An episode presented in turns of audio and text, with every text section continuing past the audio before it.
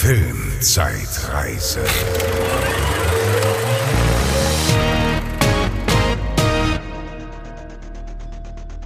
Hallo und herzlich willkommen zur Filmzeitreise. Wir besprechen Filme von vor 20 Jahren. In diesem Fall besprechen wir den April 2002. Und Freunde, ich kann euch sagen. Aber erstmal stelle ich euch den äh, Franz natürlich vor. Hallo, hallo. ich bin Bezi, hi. Also, äh, ja. Der April, Mensch. Also der April hat uns wirklich vor vielleicht die größte Herausforderung in unserer Filmzeitreisekarriere gestellt. Also mich zumindest, weil Ja. äh, von dem ganz, ganz bisschen, was da vielleicht qualitativ hochwertiges dabei war, gab es dann Hast du nichts bekommen? zu streamen, gab's nie, habe ich nichts bekommen. Also es ist auf zumindest meinerseits ein absolutes Trashfest, was Ja. ich euch hier gleich Also ich weiß gar nicht, wie das nochmal genau war bei der Auswahl. Ich glaube, ich hatte mir ziemlich schnell so ein paar Filme gesichert irgendwie. Und äh, da war noch die Hoffnung groß, was anderes zu finden bei dir. Und das hat sich dann irgendwie zerschlagen. Genau. Äh, um genau zu sein, wollte ich eigentlich, also habe ich den Franz gesagt, ja, ja, nimm was du willst. Und der hat äh, den ein oder anderen äh, guten, erwähnenswerten Film dabei, wie ihr gleich hört. Und ich wollte gerne äh, die Mothman-Prophezeiung und Im Zeichen der Libelle besprechen. Das sind beides Mystery-Thriller, die ich damals gesehen habe und die ich auch öfter schon gesehen habe und die ich als richtig cool abgespeichert habe. Also Mystery-Thriller sind ja sowieso irgendwie mein Ding. Und die sind beide richtig cool. Der eine ist mit Richard Gere, der andere ist mit Kevin Costner. Da hätte man ganz wunderbar Ja. diese Silberfüchse miteinander vergleichen können und Mystery Thriller. Alles nicht gekriegt. Und ich habe es wirklich, wirklich versucht. Ja, du hast mir Ja. im Vorgespräch gesagt, du bist sogar jetzt traurig, dass du nicht Jay und Silent Bob bekommen hast. Ja, genau. Also das spricht ja schon Bände. Für den einen oder anderen vielleicht. Ja. Äh, stattdessen äh, legen wir mal los. Ich glaube, ich fange auch direkt an mit dem ersten ja, dann fangen Film, wir mit dem ersten an. Ich bin sehr gespannt. Ich glaube, von den Filmen, die du besprochen hast, kannte ich auch keinen. Außer den einen, den ich dann äh, geschaut habe. Aber ja, leg mal los. Ja, jetzt, hör, ihr hört schon, äh, pass auf. Ich weiß gar nicht, wo ich anfangen soll. Ich musste mir angucken, weil es nichts anderes mehr äh, gab, weil es nichts mehr übrig war, nicht noch ein Teenie-Film. Ja, davon habe ich auf jeden Fall gehört damals. Irgendwie. Das ist so eine, so eine Screwball-Komödie, oder? Ja, genau, so eine, so eine Satire auf äh, die Pie ganzen Teenie-Filme, auf American Pie, auch auf Teenie-Filme aus den 80ern und so.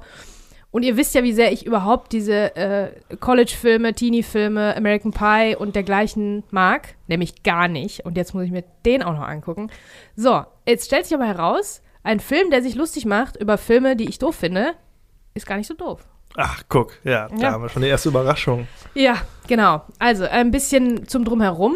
Ähm, die Regie hat übernommen Joel Gallen. Der hat, glaube ich, keinen anderen Film als Regisseur gemacht. Der hat ganz viele TV-Produktionen gemacht. Shows und Roasts und sowas und Konzerte, Awardshows und so weiter. Da hat er als Regisseur gearbeitet. Ähm, das sieht man auch an dem Film, äh, dass das so ein bisschen, ja, so ein bisschen Sketche, äh, aneinandergereihte Sketche eher nur sind. Naja, ähm, wir haben allerdings nur eine Stunde 29 Minuten. Das fand ich dann auch wieder ganz gut. Ab 12 ist der, fraglicherweise. 5,7 von 10. Ich habe diese Folge nur Sachen, also nur Filme mit einer Bewertung von unter 6. Ja. Also alle drei Filme unter 6 bewertet, die ich bespreche. Dann haben wir dabei äh, Kyla Lee, Jamie Presley, Chris Evans, Ja, Captain- in einer frühen Rolle, ne? Captain America in der ersten Rolle sogar. Und die Fackel. die Fackel. Ja, der hat doch in Fantastic Four auch mitgespielt. Da habe ich ihn zum ersten Mal gesehen. Ah ja, genau. Nee, Glaub aber ich. äh, ich habe äh, gelesen tatsächlich, dass das seine Debütrolle war Ja. jetzt hier.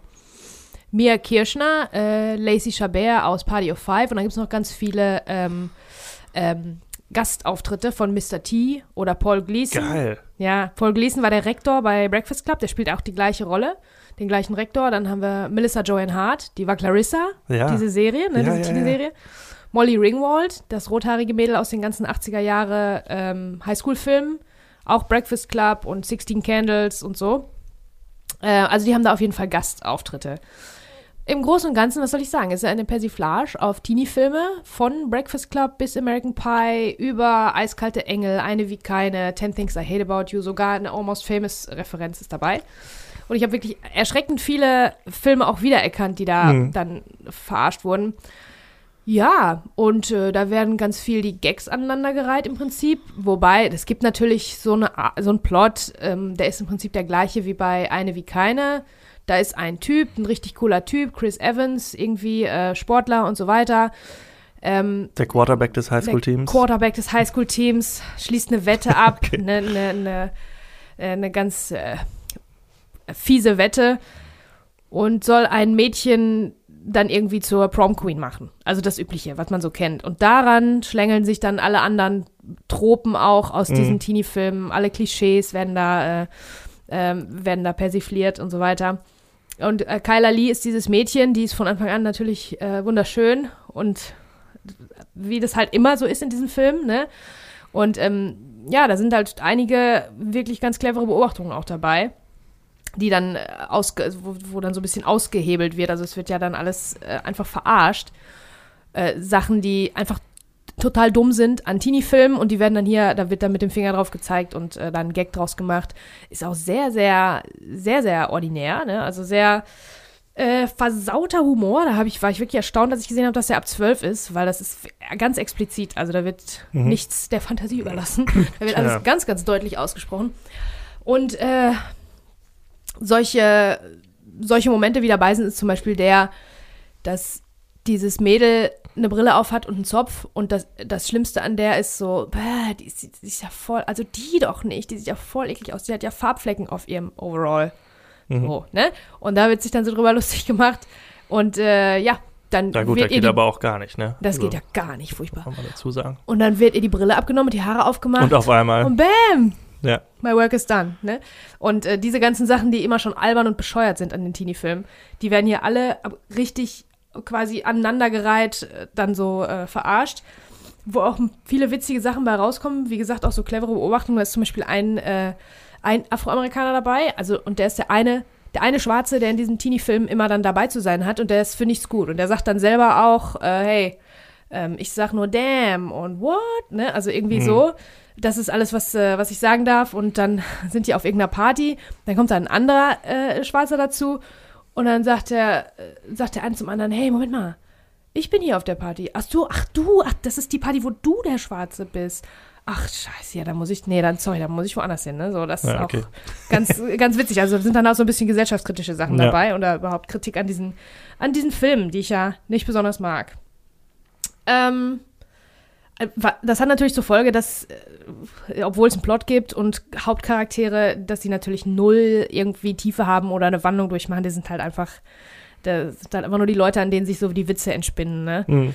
Das äh, soll aber auch, glaube ich, so sein. Also, äh, also ich glaube, ich bin erstaunt, dass du den nicht kennst, weil ich glaube, du hättest darüber gelacht. Ja, ich glaube auch. Also jetzt, wo du das so erzählst, ich glaube, den muss ich auch noch mal irgendwie gucken. Also ich glaube, so scheiße ist der dann wahrscheinlich auch gar nicht. Und die Idee ist ja auch erstmal nicht verkehrt. Ich finde sowas, solche Verarschen, Parodien finde ich eigentlich auch immer ganz, kann man mal so ganz gut weggucken und sich dann so einschmunzeln. Also hätte ich durchaus Bock drauf eigentlich. Mhm.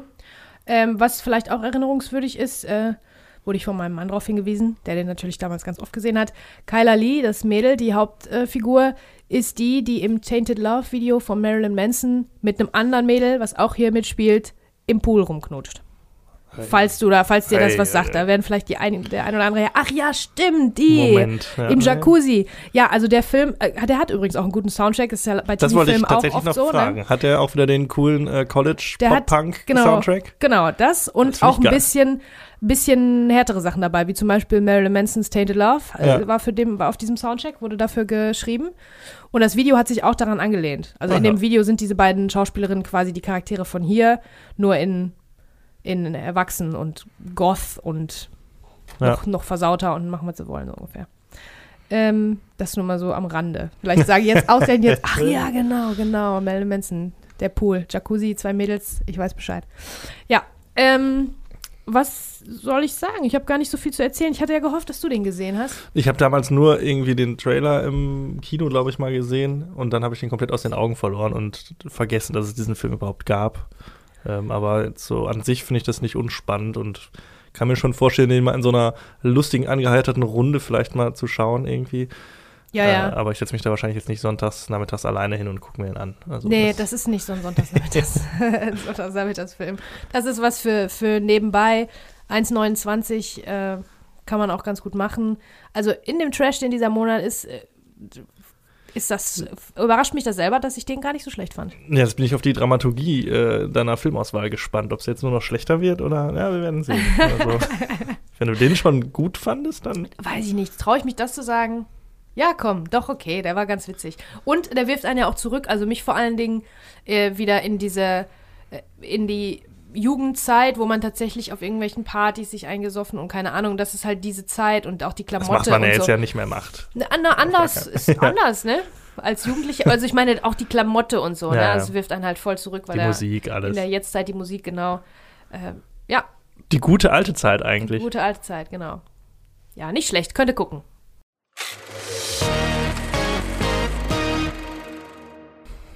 Ähm, ja, könnt ihr gucken, äh, könnt ihr auch auf den nächsten Film zutreffen. Ich als äh, großer Experte der Mumie-Filme äh, durfte es mir natürlich nicht nehmen lassen, äh, The Scorpion King mir nochmal anzuschauen. Ähm, das ist quasi das Prequel zu dem Sequel zu Die Mumie 1, also zu Die Mumie kehrt zurück, denn da haben wir ja zum ersten Mal Dwayne The Rock Johnson in seiner ersten Kinorolle äh, gesehen als den Skorpionkönig. Und in einer der fürchterlichsten In einer der- Animationen ja. der Geschichte des Films, glaube Das ich. ist ja, wenn man sagt, die erste Kinorolle, also es waren ja im Endeffekt nur irgendwie anderthalb Minuten Screentime und der Rest war ja animiert. Und jetzt haben wir halt die Vorgeschichte dieses Skorpionkönigs verfilmt bekommen. Auch wenn das so mit dem, was wir aus der Mumie kennen, nicht sehr viel zu tun hat. Aber äh, der Reihe nach. Das ist ein Film von Chuck Russell. Chuck Russell hat davor die Maske gemacht mit Jim Carrey und Eraser mit Mhm. äh, Arnold Schwarzenegger. Fantastischer Film. Ähm, das Drehbuch ist von Steven Sommers, das ist der Regisseur der Mumie-Filme. Der hat sich also das Ganze ausgedacht.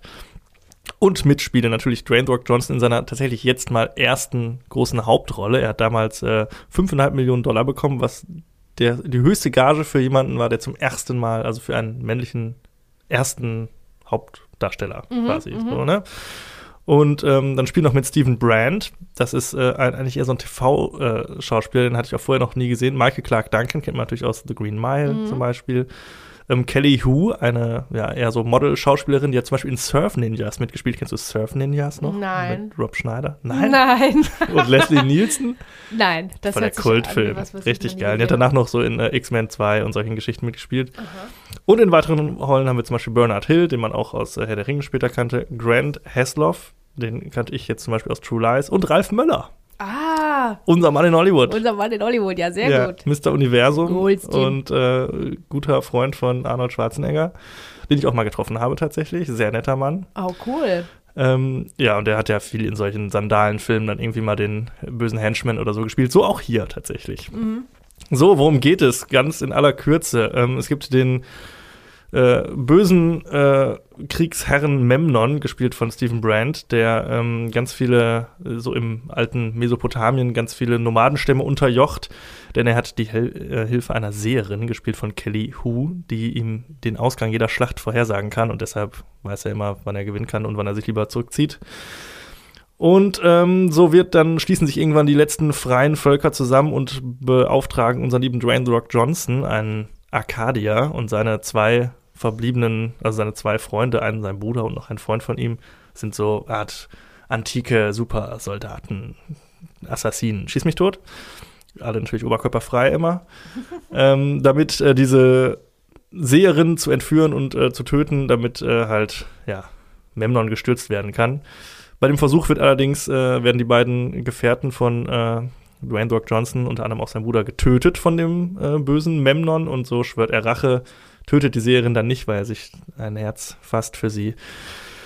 Und ja, möchte dann halt den bösen Herrscher stürzen, hat noch, findet irgendwann noch einen netten Sidekick, der immer blöde Sprüche bringt und zusammen infiltrieren sie dann das, ich glaube, die Stadt Gomorra und äh, ja, Ah, also das hat keinen, das hat keinen Bezug zur, zur Jetztzeit oder irgendwie zum, äh, nee, das so wie, ist, wo, wie bei der Mumie, die ja, ach so, nee, nee, nee, das ist rein, Ne? also das spielt irgendwie vor 4000 Jahren oder so. ach so, Ja. okay, verstehe. Und das ist ne? aber der gleiche Charakter, den er spielt wie, wie Das in ist die quasi, Mumie. genau. Und in dem Mumie bekommen wir ja schon so eine Vorgeschichte. Da ist er ja so ein ägyptischer Kriegsherr.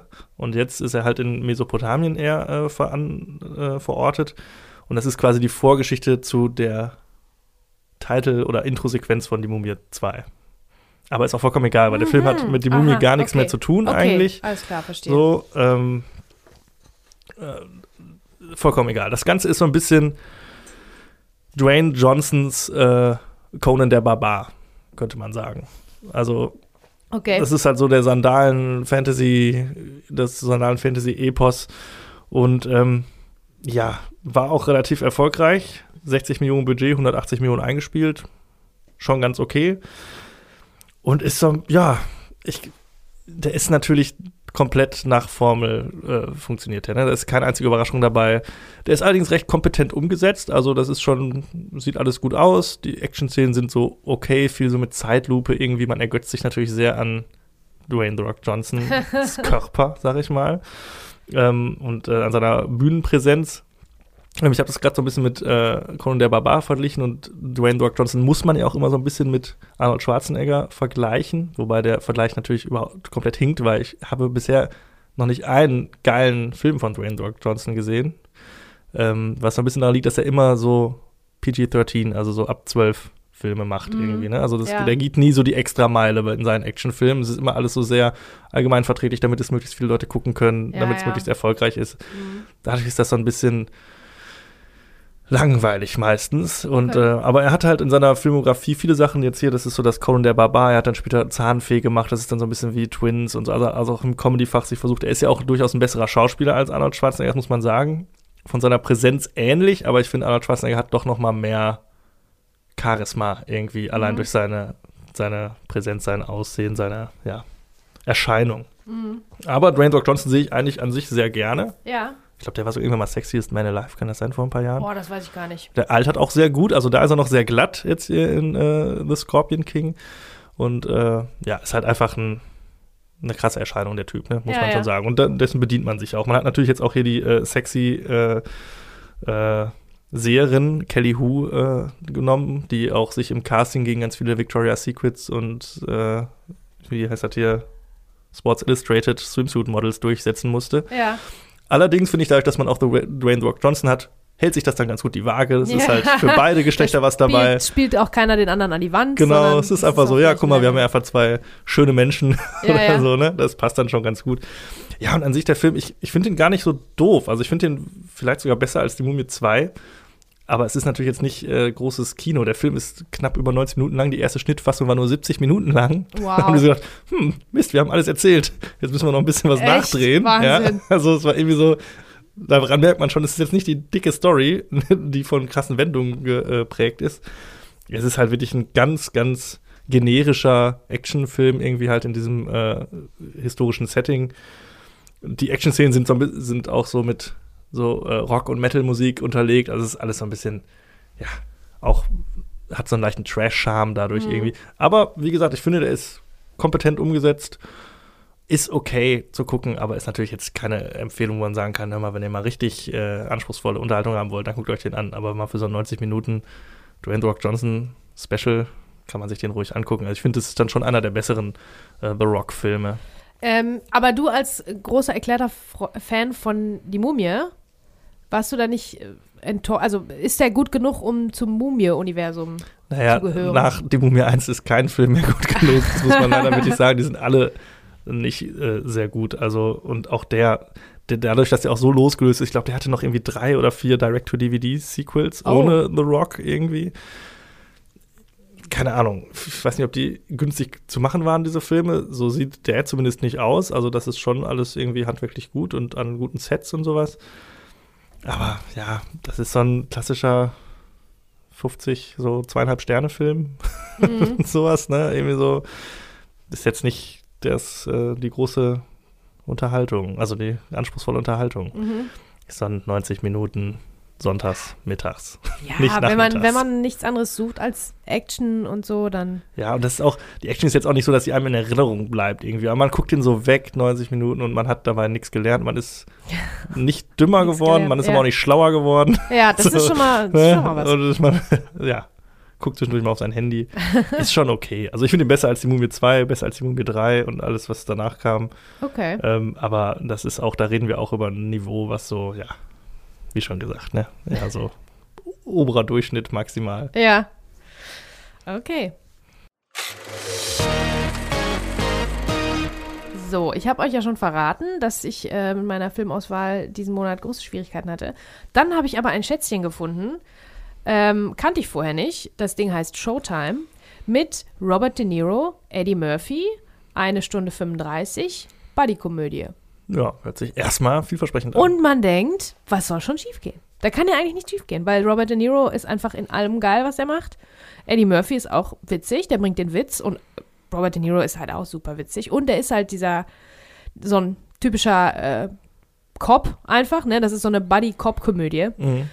Ja, und ich denke, kann nichts schiefgehen, aber tatsächlich war der ganz schön schlecht. Also, das kann ich gar nicht glauben, dass zwei so äh, talentierte Schauspieler ähm, das so äh, schlecht äh, präsentieren können. Also, die sind jetzt nicht an sich, die spielen nicht schlecht oder so, aber ich glaube, denen hat man nicht so viel gegeben. Die hat man einfach zusammen in den Film gesteckt und dachte, ach, das die zwei, schon. die kriegt man doch einfach mal zusammen. Aber ähm, ja, Drehbuch und so spielt auch immer alles noch eine Rolle.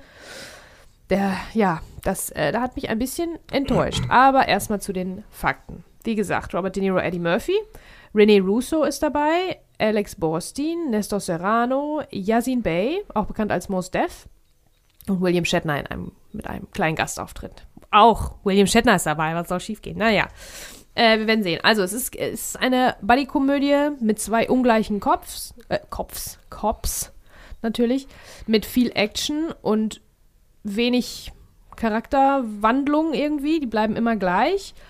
Ähm, ja, und bedient sich den typischen Hollywood-Polizeiklischees und Buddy-Klischees. Die sind natürlich ungleich. Der eine ist ein bisschen stieselig, Robert De Niro. Äh, und Eddie Murphy will unbedingt ins Fernsehen. Der ist so der mit den flotten Sprüchen und äh, der Show-Off von den beiden.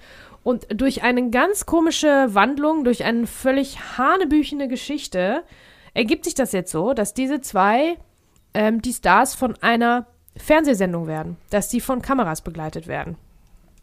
Auch das, denkst du dir, oh, das ist doch witzig. Voll wir als Kameraleute finden sowas ja auch immer interessant, ne? wie so die, die Medienwelt äh, dargestellt wird in Hollywood-Filmen. Also ich finde das immer ganz, Mhm. ganz witzig. Also die Grundidee. Äh, Halten die Kameraleute die Kamera richtig? Das sieht man in ganz vielen Filmen, dass die so ganz komisch halten. Ja, ja, nee, nee, nee, machen sie, machen sie. Okay. Ähm, ja, interessant, aber natürlich, da muss man ja auch erstmal hinkommen, dass jetzt zwei Polizisten gezwungen werden, die müssen das machen, weil das ist irgendwie die Strafe, die die damit begleichen müssen, weil die äh, un, unerlaubt ihre Waffe benutzt haben, beziehungsweise wie halt die Polizisten, die äh, Detectives in solchen LA-Crime-Filmen immer so sind, auf den Putz gehauen und alleine hinterhergejagt und nicht Verstärkung gerufen und bla. Irgendwie sowas, sich gegen die Autorität äh, aufgestellt und jetzt müssen die eine Fernsehsendung machen.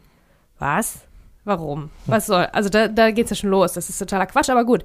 Dann, äh, wenn das gut gemacht wäre, warum nicht? Renee Russo ist die Producerin. Lustigerweise spielt die eine ähnliche Rolle in äh, Nightcrawler mit Jake Mhm. Gyllenhaal. Von vor ein paar Jahren ist der Film. Der war auch richtig gut und da spielt sie so eine ähnliche Rolle, auch so eine Producerin, aber der ist ein bisschen bisschen finsterer, ne? Ein bisschen böser. Hier ist überhaupt nichts böse. Hier ist alles bunt und, äh, und äh, happy und flippig und keine Ahnung. Während die natürlich diese Fernsehshow machen müssen, lösen sie natürlich auch einen Fall. Also wie das ist es immer gleich. Das ist wirklich nach, nach absolut Schema F gemacht, dieser Film. Dass sie dann währenddessen diesen echten Fall dann trotzdem noch lösen und den echten äh, Gangstern auf der Spur sind und so weiter. Hier handelt es sich wohl um eine illegale Waffe, die auch super albern aussieht, viel zu groß und so, keine Ahnung, hat, irgend, hat irgendwer zusammengeschraubt und gebaut und dann suchen die denjenigen, der es gebaut hat, dann suchen die den, der es beauftragt hat und so weiter. Alles in allem mit einem auch ziemlich schlechten Bösewicht, weil der ist so ein bisschen laff.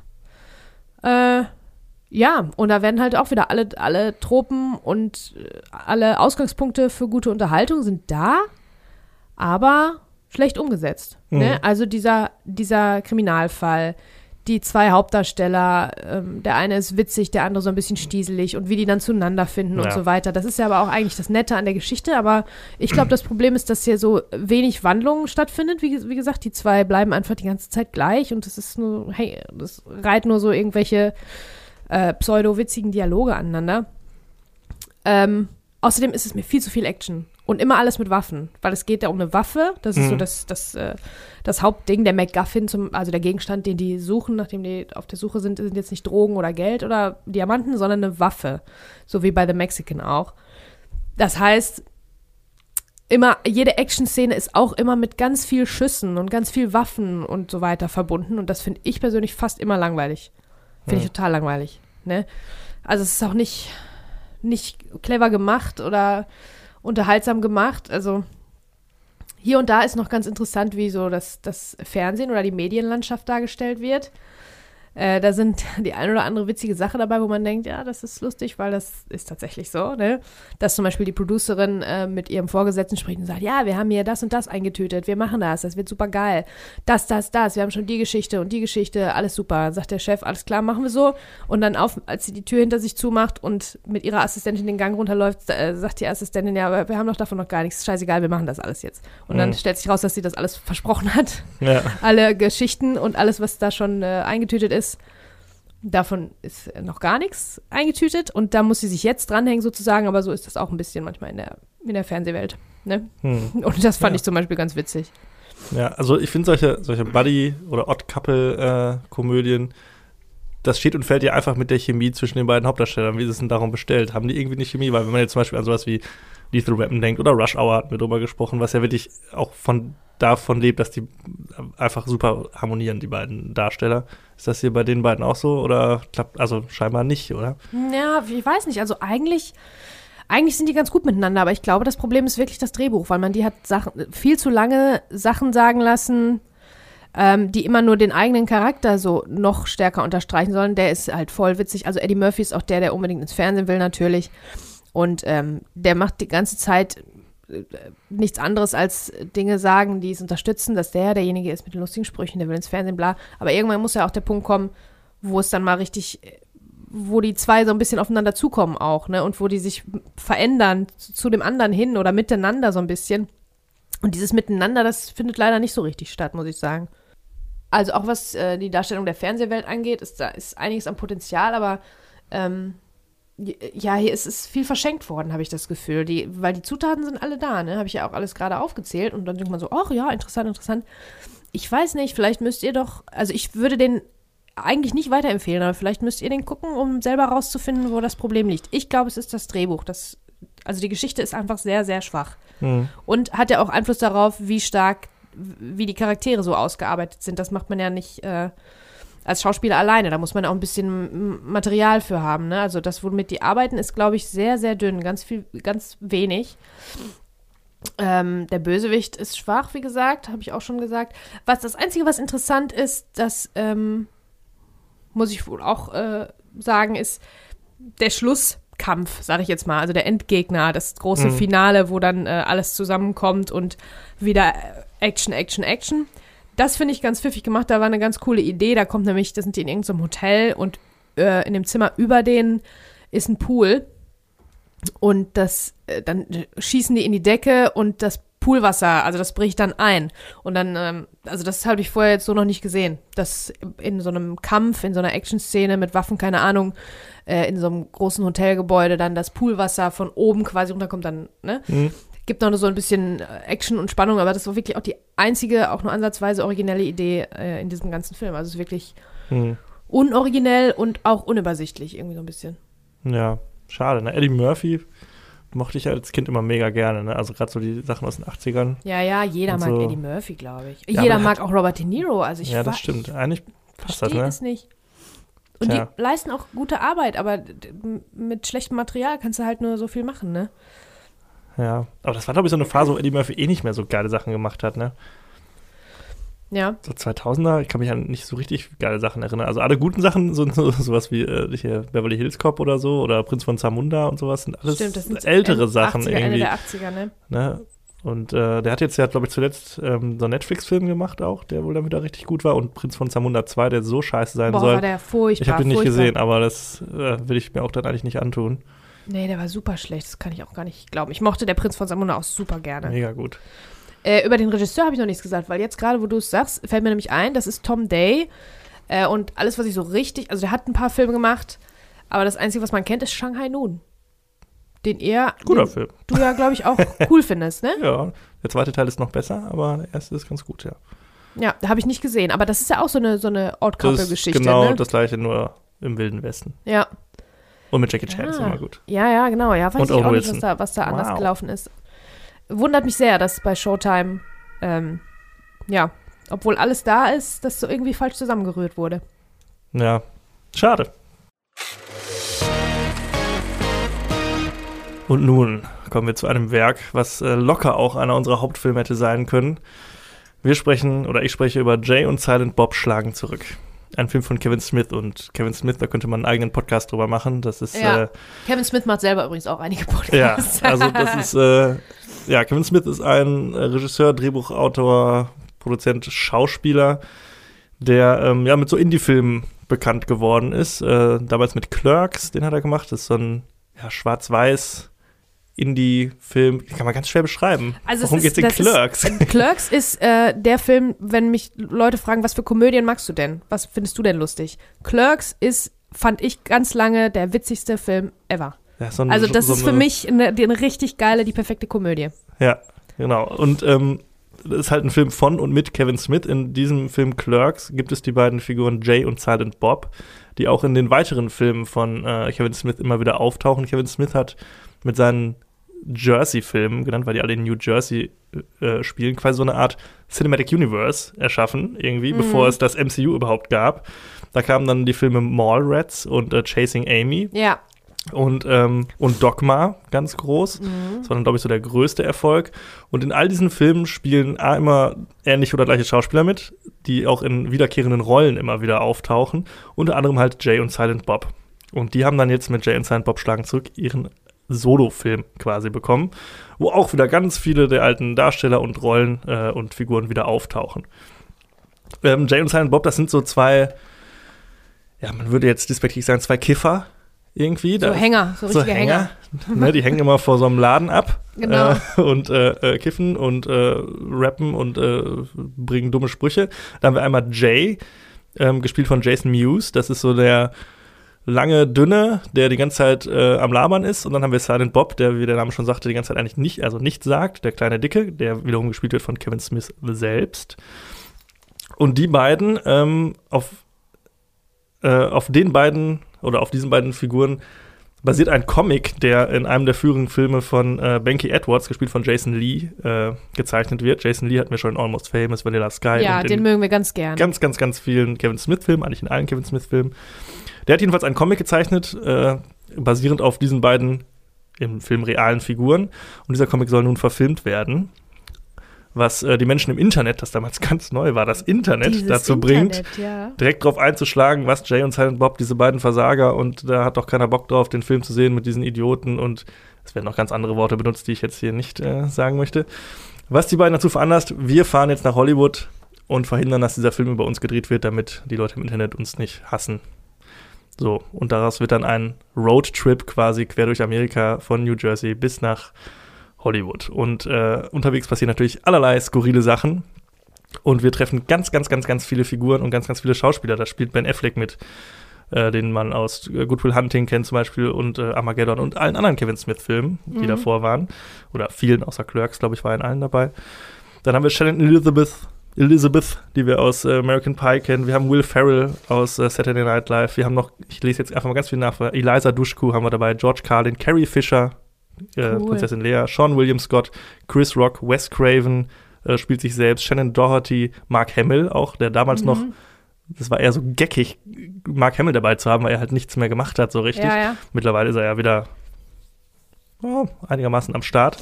Dann haben wir Jason Biggs, äh, Matt Damon dabei, äh, James Vanderbeek und Stan Lee auch mit. Also ganz, ganz, ganz viele Mhm. Cameo-Auftritte, Gastauftritte.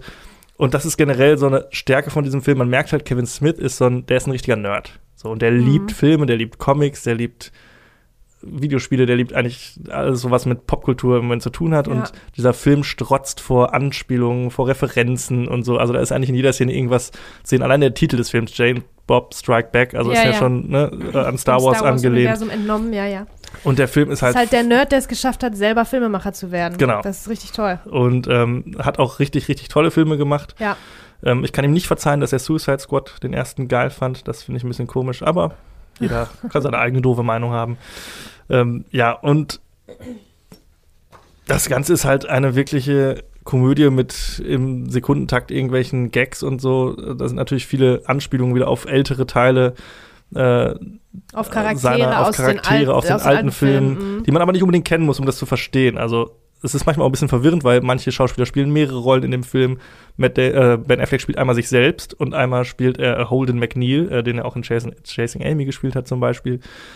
Und das ist manchmal so ein bisschen verwirrend, aber eigentlich ist es auch egal, weil es äh, an sich eigentlich nur eine riesige Party und die ganze Zeit irgendwelche Gags und ja, ein äh, lustiger Roadtrip. Jetzt könnte man mit der Brille von 2022 sagen, ja, das ist ja aber auch ziemlich viel Pipi-Kaka-Humor und sexistisch und so und so. Ja, mag alles stimmen, ist mir in dem Fall aber scheißegal, weil ich finde den Film tatsächlich großartig. Ich Ja, mag den sehr. Ja. Immer noch. Ja, ich finde Also, den total gut. Ich muss sagen, ich kann mich erinnern, dass ich mich damals so tierisch drauf gefreut habe, weil damals war, habe ich auch schon äh, Clerks sowieso geliebt und Mallrats und Chasing Amy. Übrigens, wenn ihr Kevin Smith Filme jetzt dann äh, ausgehend von diesem Podcast mal schauen wollt, würde ich wirklich nicht empfehlen, den zuerst zu gucken. Nee, nee, dann lieber Clerks ist der beste oder Chasing Amy oder so. Dann Dogma äh, finde ich auch das schon. super. Dogma Out, den, die habe ich alle total geliebt. Und ich habe mich wahnsinnig gefreut auf diesen äh, Jane Silent Bob Film.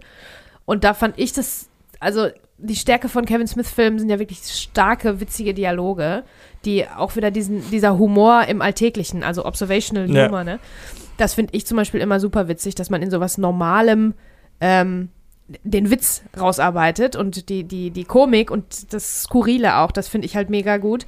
Und das ist hier halt nicht der Fall. Ne? Das, davon hat er Das- sich schon bei Dogma so ein bisschen entfernt. Das ist alles so ein bisschen massentauglicher irgendwie. Genau. Ähm, aber verstehe, was du meinst, ja. Ne? Und ähm, ich war dann ein bisschen enttäuscht. Ich hab, fand den natürlich trotzdem cool, hab den im Kino gesehen und hab gedacht, hey, ja, voll cool.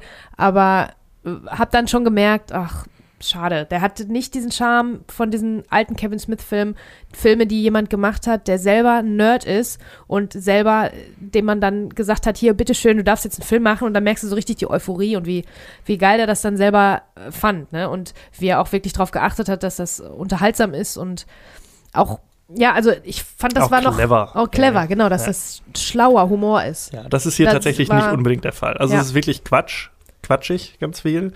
Aber ähm, ich finde es trotzdem super.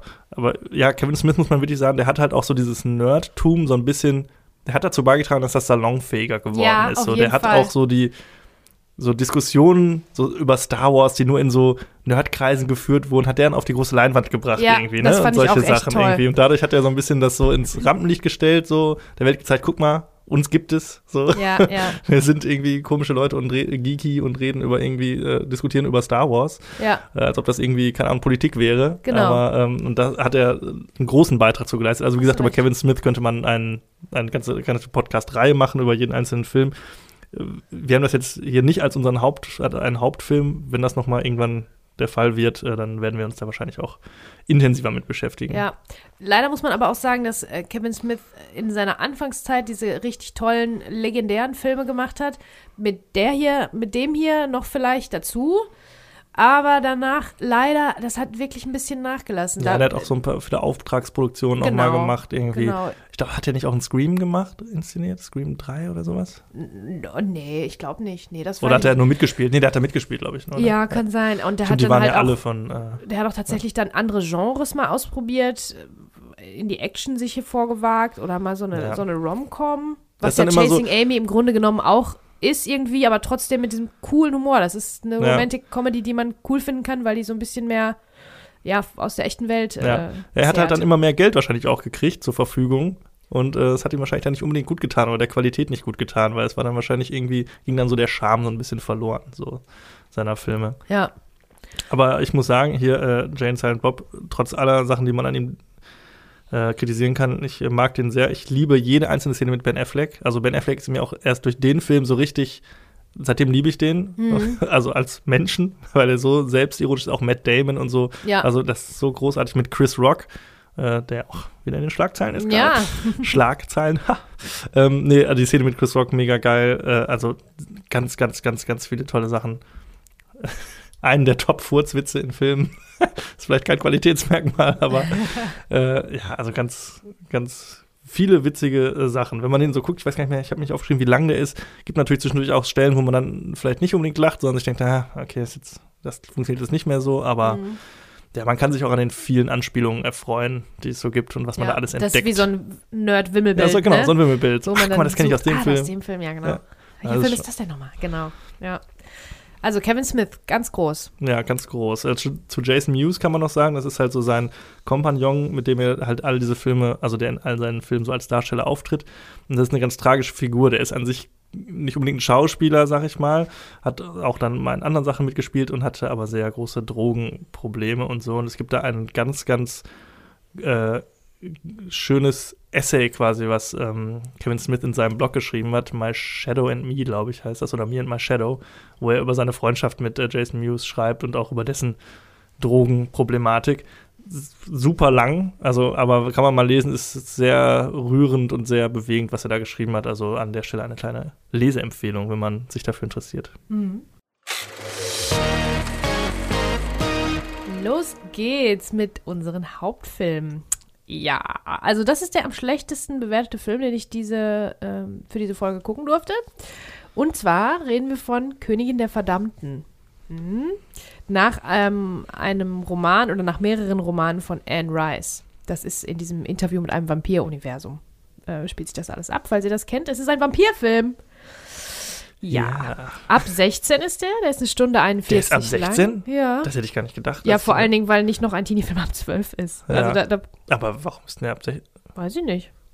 Keine Ahnung. Ich fand es auch, ähm, also muss jetzt, müsste jetzt nicht unbedingt sein. Naja, 5,2 von 10 hat er in der IMDb. Das ist noch wohlwollend Das bewertet. noch, ja, genau. Also ich habe äh, gestern jemandem erzählt, dass ich diesen Film als Hauptfilm bespreche und die Antwort war, was? Das ist doch der schlechteste Film aller Zeiten. Zusammen mit Honey. Und das stimmt. Honey ist wirklich der schlechteste Film. aller- Egal. Äh, vielleicht kommen wir noch dazu. Also, hier geht's darum. Ein Vampir wird zum Rockstar und weckt mit seiner Musik die Königin der Vampire. Und dann irgendwie äh, lieben die sich und aber auch irgendwie nicht und dann muss die irgendwie umgebracht werden. Danke, dass du es so kurz gefasst Weil, hast. äh, also das ist auch, da, es ist halt so unübersichtlich auch alles, dass, ähm, Ja, ich habe auch die ganze Zeit gefragt, was erzählt der mir jetzt gerade? Was, Ja, was, worum geht's? worum geht's? Genau, das ist auch eine Schwierigkeit des Films. Er weiß gar Warum nicht so heißt genau, der Königin der Verdammten, habe ich mich äh, 80 Prozent des Films Genau, gefragt. weil diese besagte Königin der Verdammten, gespielt von einer äh, wunderschönen und talentierten Alia, findet gar nicht statt, findet kaum statt. Irgendwie, die hat nur 20 Minuten Screentime überhaupt. Ist auch hat Top-Billing und ist ganz groß auf dem Poster. Ja. Und ähm, der Film sollte anders heißen. Das ist ja schon so verwirrend, weil du wartest ja die ganze Zeit darauf, dass, Ja, ja. ne, dass sie da um die Ecke kommt. Naja. Aber gut, wir sind schon so voll im. Erstmal die Hard Facts vielleicht. Genau, Hard Facts. So, also ähm, die Regie hat Michael Reimer übernommen. Das ist ein Australier. Der hat hauptsächlich ähm, in Serien Regie geführt, jetzt in jüngster Zeit, zum Beispiel bei Hannibal oder The Killing oder Jessica Jones, also auch Mhm. schon ganz gute Serien. Äh, dann haben wir Alia dabei. Sie spielt die Königin der Verdammten. Akasha, glaube ich, ist ihr Name im Film. Und Alia ist ja auch eine ganz äh, traurige Figur, ist eine ganz, ganz tolle, talentierte und beliebte Sängerin und Schauspielerin gewesen. Und die ist leider mit 22 äh, bei einem Flugzeugabsturz äh, ums Leben gekommen. Ganz schlimm. Und das war kurz bevor dieser Film rauskam. Also ein halbes Jahr vorher, glaube ich, ist sie ums Leben gekommen. Da war gerade alles abgedreht und ich glaube, bei den, bei den ähm, äh, Nacharbeit, also in der Postproduktion musste dann zum Beispiel ihr Bruder nochmal ihre Stimme nochmal overvoicen, weil die haben wohl eine ähnliche Klangfarbe oder so. Mhm. Und dann haben die die so ein bisschen ähm, weiblicher gemacht, aber es war auf jeden Fall, das war das letzte im Prinzip, was sie da produziert hat. Sie hat auch noch dann äh, Musik gemacht, also Hip-Hop. Hip-Hop und RB-Sängerin war sie. Try Again zum Beispiel war ein ganz großer Hit. Ähm, ja, und das war das letzte, so, was sie gemacht hat. Mhm. Prinzip, Zumindest als Film. Äh, dann haben wir noch Stuart Townsend. Äh, der spielt gerne mal solche, solche Rollen, so von viktorianischem Charme. Ich glaube, der hat auch bei äh, Liga der außergewöhnlichen Gentlemen Jo, Dorian Dorian Gray. Gray gespielt. Ja. Genau, das ist im Prinzip fast die gleiche Rolle hier, Ja, jetzt ja. der gleiche Look. Der hat auch, Gleiche also der Style. Look von dem ist auch, ach geil. Dann haben wir noch den französischen Schauspieler Vincent Perez. Und dann haben wir noch Marguerite Moreau. Hast du erkannt, woher die ist? Nee, Aus Mighty Ducks. Die ist das Ach, Mädel aus Mighty Ducks. krass. Ja, okay. Ja, ich nie- niemals erkannt. habe ich, also du als erklärten Mighty Ducks-Fan, habe Ja. ich gedacht, dir muss das so auffallen. Nee, hab ich. Ähm, ja, das ist eine kanadische Schauspielerin. Also ähm, jetzt nicht grundlegend schlecht besetzt. Ne? Den allen will ich ihr Talent gar nicht absprechen. Ja, Vampirfilme haben halt mehrere Schwierigkeiten. Ich habe hier als erstes stehen, in Vampirfilmen müssen halt immer alle den Mund offen haben. Das ist schon mal, so geht, Ja. das ist ja schon mal, das nervt mich ja schon mal tierisch. Alle sitz, hängen immer mit, mit offenem Mund und haben, machen das, versuchen das, glaube ich, wegzumachen mit diesem erotischen Blick und äh, also, weil die haben halt die Zähne Ja. angeklebt und das ist einfach, das finde ich so albern. Wobei hier die Szenen relativ klein sind im Fall. Also nur so eine kleine Spitze nach unten dran. Genau, aber trotzdem. Aber es sieht immer Panne aus. Das ist einfach doof, ja. Weil ist immer einfach doof. ja, das ein anderes, ein weiteres großes Problem. Also, ähm, wie gesagt, das ist nach, nach sehr, sehr beliebten Romanen von Anne Rice. Mhm. Ne? Da, danach ist auch schon der Film Interview mit einem Vampir mit Tom Cruise und Brad Pitt und Christian Slater und Kirsten Dunst entstanden. Und Antonio Banderas. Und Antonio Banderas, stimmt. Den mag ich tatsächlich sehr gerne. Der ist jetzt auch nicht Ich habe den ewig nicht gesehen, aber ich glaube, jetzt würde ich den auch peinlich und doof finden. Ich weiß, dass ich den früher super fand. Ja, super würde ich, aber ich mag den eigentlich ganz gerne. Also ich mag Tom Cruise in der Rolle. Das, Tom Cruise ist, glaube ich, auch die Rolle, die jetzt Die äh, von jetzt Stuart Stuart Townsend, Townsend, gespielt wird. Ne? Lestat, der Genau. Vampir Lestat. Das hätte ich mir mit Tom Cruise auch nicht vorstellen können, den Film jetzt. Ne, die wollten den wohl dafür haben und haben angefragt, aber der wollte die Rolle nicht, nicht nochmal nehmen. der ich Tom glaube, Cruise macht ja auch eigentlich nie Sequels. Also außer jetzt bei Mission Impossible, aber sonst macht der, glaube ich, immer nur. Also der ist nicht so in so Franchises drin. Jetzt, gut, jetzt kommt Top Gun 2. Doofes Beispiel, Ja, das ja. erzähle ich hier eigentlich, aber der macht ja eigentlich selten so, dass der eine Rolle mehrfach spielt irgendwie, ne? Ach so, Habe ich okay. das Gefühl. Okay. Naja, auf jeden Fall ist er diese, dieser ein bisschen äh, Gothic-Horror-Märchen-mäßig. Das hat alles so ein, so ein ja, so ein, so ein, so ein Hauch, sowas, sowas Makaberes, Finsteres, aber elegant irgendwie. So ist es bei Interview mit einem Vampir. Und hier, ähm, der, die, das ist nicht ein Buch, sondern das sind zwei Romanvorlagen. Einmal äh, The Vampire Lestat und hier ähm, Queen of the Damned. Und die, hat, die haben halt dummerweise, weil es schnell gehen musste, weil die die Rechte nicht mehr so lange hatten, aus direkt beiden äh, Romanen eins gemacht. Deswegen Mhm. ist das auch so unrund. Weil Ja. es fängt ja also mit einem ganz anderen Fokus an, als Ja. es dann hinterher seinen, seinen Lauf nimmt. Wenn man da zwei Sachen draus gemacht hätte, vielleicht hätte das klappen können, weil ich fand den anfangs gar nicht so doof, weil ich dachte, sowas auch gut. bescheuertes, an Rockmusik, also der Vampir wird wach wegen Rockmusik und so. Aber das ist tatsächlich ganz cool gemacht, weil das hat auch so ein bisschen so eine, sowas Ironisches. Die Musik Ja. ist auch cool, ne? Also ähm, hier ist, äh, wird New Metal gespielt, ganz viel. Ja. Der, ähm, der Soundtrack ist von dem Sänger von Korn, Ja. Jonathan Davis, und der, ist, der leiht dem auch die Stimme, diesem äh, Vampir Lestat. Der wird nämlich wach und dann wird er selber zum Rockstar. Ja. Weil Also, der, ne, also das hat so ein bisschen. Ich finde den find Anfang, witzig. den, den ganz an, Anfang finde ich echt gut. Da sind wir ja so auf so einem Friedhof und sehen so Mhm. seine Gruft und es kommt so ein Voice-Over halt von Lestat, wie er erzählt, ja, das ist ja auch immer so in Vampirfilmen, das ist ja auch ein Fluch, ist eher Genau. ewig zu leben quasi. Ja, ja. Und er sagt das so, ja, und dass viele Vampire sich dann einfach hingelegt haben, quasi in ihr Grab, um quasi so eine Art Tod zu simulieren, weil sie einfach es nicht mehr aushalten quasi oder weil sie es so furchtbar finden. Ja. Und dass er dann halt irgendwann aufwacht durch diese Musik, die er hört. Finde ich, fand ich dann erstmal so, ja, okay. und dann äh, trifft er auf diese Band, die in irgendeiner Garage irgendwie probt. Genau. Und, äh, Und dann feiern die den dann natürlich. feiern die den, weil er eine super Stimme hat, irgendwie, keine Ahnung.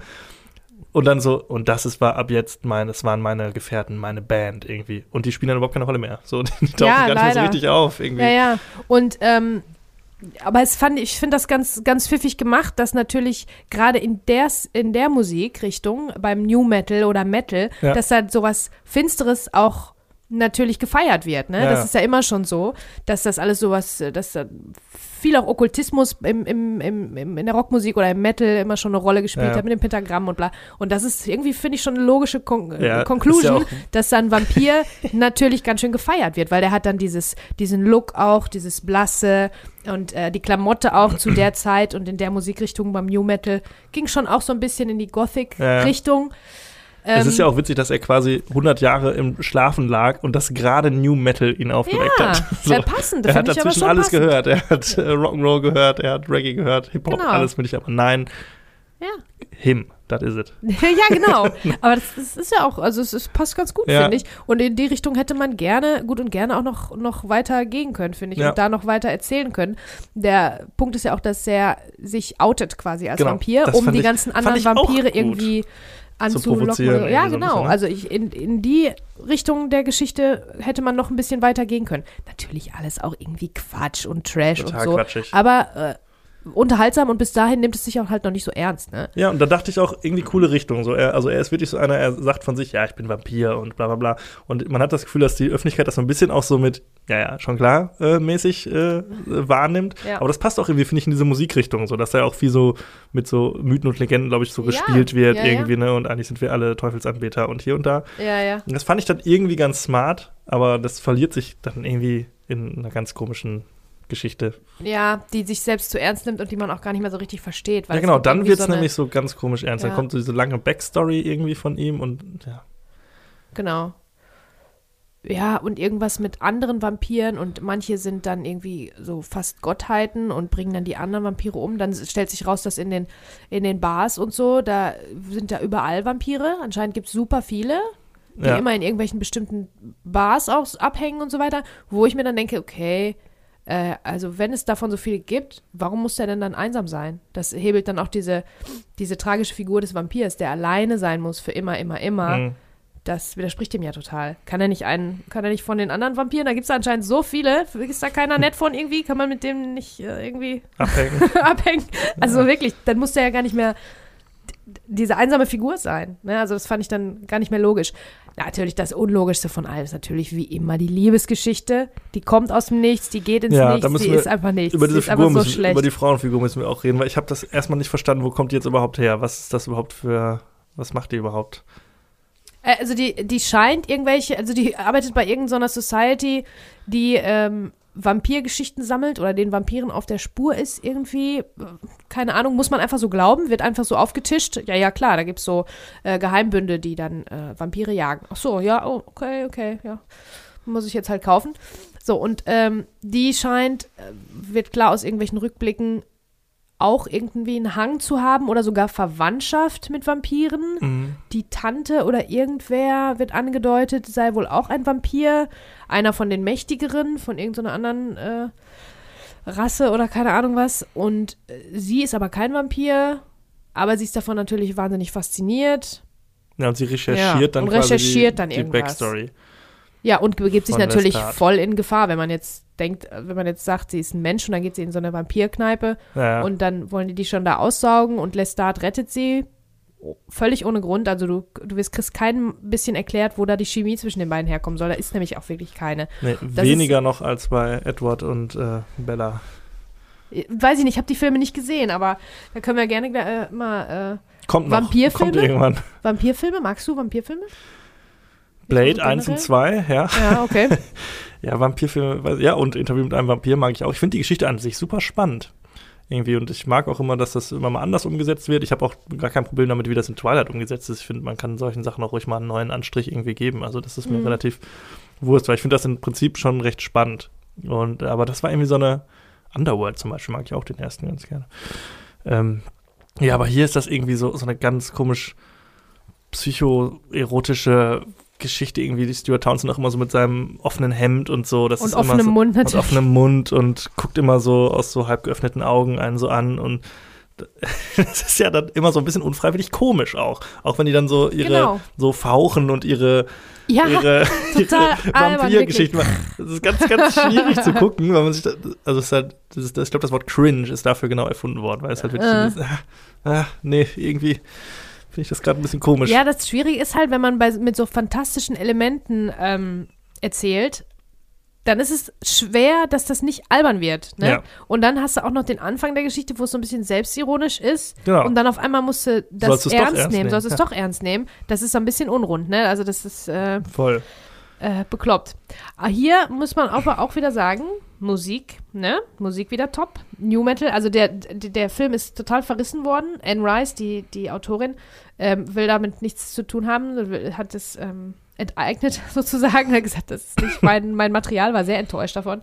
Aber der Soundtrack ist sehr gefeiert worden. Wie gesagt, von Jonathan Davis von Korn. Und der ist ja, ich habe ein neues Wort gelernt, diegetisch. Kennst du das Wort? Nee. Das ist, wenn ein Soundtrack Teil der Handlung ist. Das heißt, im Film wird zum Beispiel eine Platte aufgelegt und die läuft dann da tatsächlich. Also wenn jetzt irgendwie, wenn jetzt ähm, Alia, die hier Königin Akasha mit unserem Vampir im, irgendwie rummacht und äh, im Jacuzzi, dann läuft da ja nicht wirklich, laufen da nicht wirklich die Deftones. Nicht wirklich. Ja. Aber an anderen Stellen singt ja zum Beispiel unser Vampir, ne? Ja. Diegetisch. Habe ich neu Okay. gelernt. Cool, ne?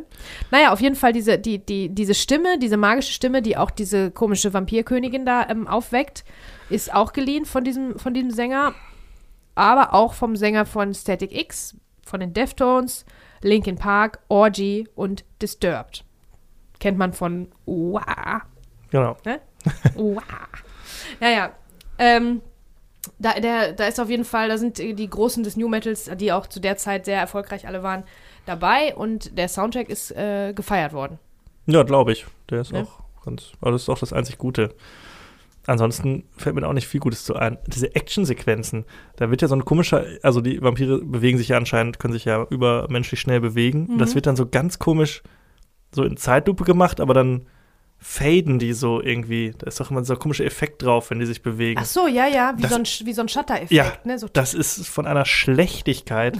Das hat man noch nicht gesehen. Also diese Action-Szenen sind so kacke, unfassbar. Und auch das Ende dann, was ich überhaupt nicht mehr gecheckt habe, wer waren überhaupt diese ganzen Ja. Figuren, die da auf einmal rumstehen, sollen, für, für die man mehr. sich auf einmal interessieren soll. Mhm. Und also auch diese, die, die Königin der Verdammten taucht dann irgendwie ganz am Ende auf, hat irgendwie zwei Szenen und dann muss sie irgendwie getötet werden und also, ich Ja, hab keine Ahnung. Ich, ja, hab, ja. ich fand das, das war so verwirrend und ja, wenn du jetzt erzählst, dass das zwei Bücher sein sollten, macht das Sinn, weil die erste Hälfte passt dann wirklich gar nicht mehr zu der anderen Hälfte. Mhm.